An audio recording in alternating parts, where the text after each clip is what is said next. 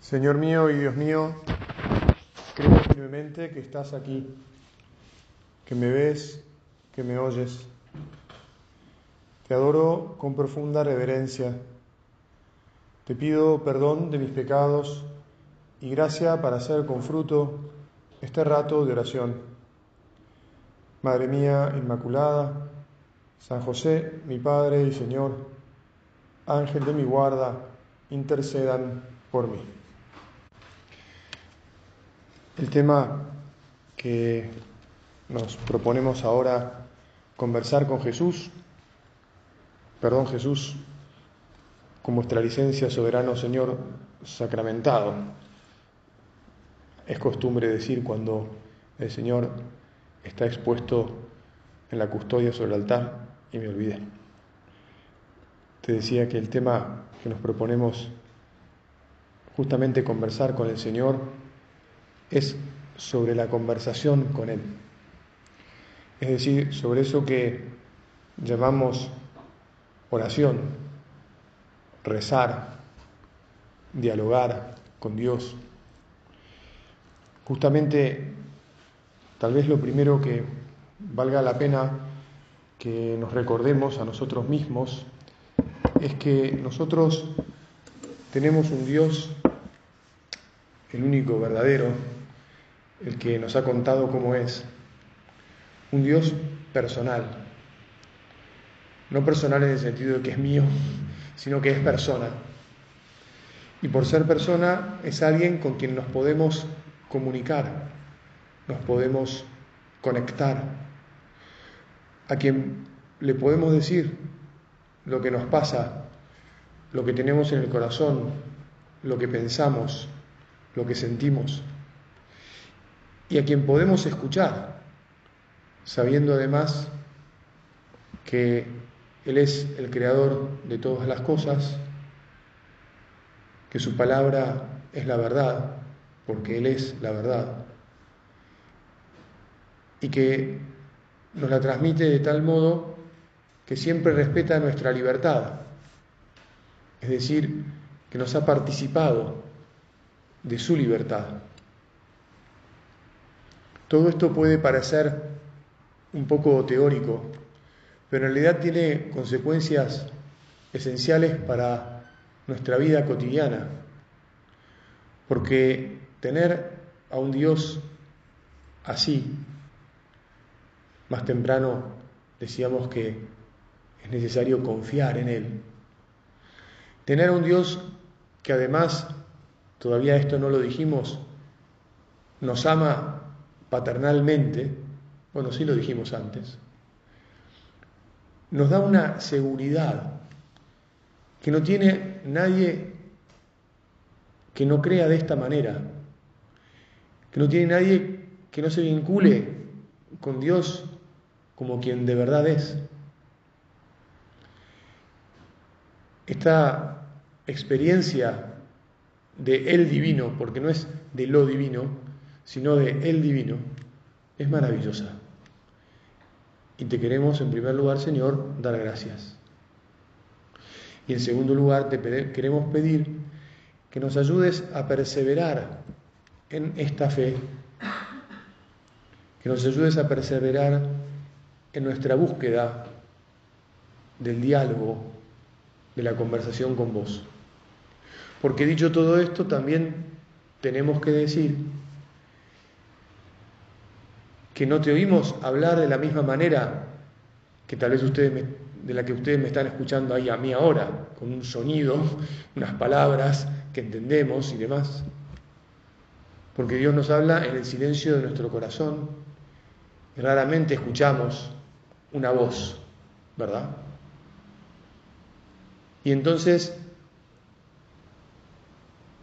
hay unas dificultades para continuar el diálogo con vos, Jesús.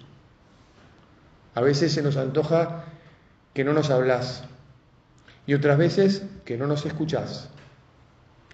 Hay veces que nos adormecemos porque tenemos sueño y otras porque tenemos miedo o porque estamos nerviosos. En realidad, las posibilidades son infinitas. Cada uno de nosotros reacciona de modo distinto frente a la realidad de conectarnos con vos y de aceptar que el modo es diferente del que nos conectamos con otras personas y que es necesario seguir combatiendo en el sentido de que a veces el mismo estar en tu presencia puede resultar difícil. En general, después de haber hecho un poco de ese esfuerzo, de haber pasado por ese esfuerzo, hemos aprendido que vale la pena, que es maravilloso, pero hay que pasar por ese esfuerzo. Por eso, ahora que estamos aquí, Señor, y que estamos en paz, cada uno sabe qué tan profunda es la paz que experimenta en su corazón. Pero ahora que estamos aquí, que estamos en paz, te pedimos que nos ayudes a seguir buscando la paz junto a ti. Que además no necesariamente la tendremos cuando estamos en el mismo lugar donde se te expone, como ahora. Podemos encontrarla en nuestra habitación, podemos encontrarla en, en la montaña o junto al mar o en el campo, o podemos encontrarla en el medio del ajetreo cotidiano, tal vez iba a decir en el asiento de un tren o de un colectivo, porque en el fondo lo que hay que hacer es, Señor, para conectarnos con vos, es cerrar los ojos de, del alma, si se puede hablar así, y referir nuestra intimidad a vos y decirte, en vos confío. Qué dulce es esa jaculatoria, Sagrado Corazón de Jesús, en vos confío. Podemos ahora cambiarlo y decirle, Señor Dios mío, que te haces presente en la Eucaristía, en vos confío. Padre mío, aunque no te veo más que escondido detrás de las especies sacramentales, en vos confío. Aunque hay veces que todo debajo de mis pies se mueve como un samba y que pierdo las seguridades terrenales y parece que todo se me viene abajo, en vos confío.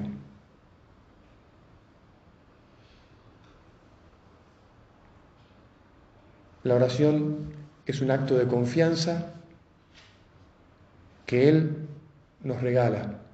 No sé si sabés, en una entrevista que le hicieron a San Juan Pablo II, relativamente al principio de su pontificado, le preguntaron cómo era la oración del Papa, así hablando un poquito en tercera persona, como hacía Maradona, ¿no? ¿Cómo era la oración del Papa? Y el Papa contestó, la oración del Papa, o, mi oración es como el Espíritu Santo me permite orar. Ni siquiera, ni siquiera nosotros mismos, o ni siquiera cada uno de los hombres de esta tierra, reza siempre del mismo modo. Hay días que nos sale una oración fluida en palabras, en afectos, una oración que hasta nos hace sentir llenos y otras veces que tal vez pensamos que no pudimos rezar porque no nos, entre comillas de vuelta, no nos salió nada. Tal vez hicimos una oración más profunda porque permanecimos en el intento, en buscar su presencia, en el procurar la confianza de la que estamos hablando. Señor, que combatamos siempre para conectar con vos. Suelo hablar con los enfermos y con las personas que acuden a charlar en la conversación espiritual que tiene el sacerdote con la gente.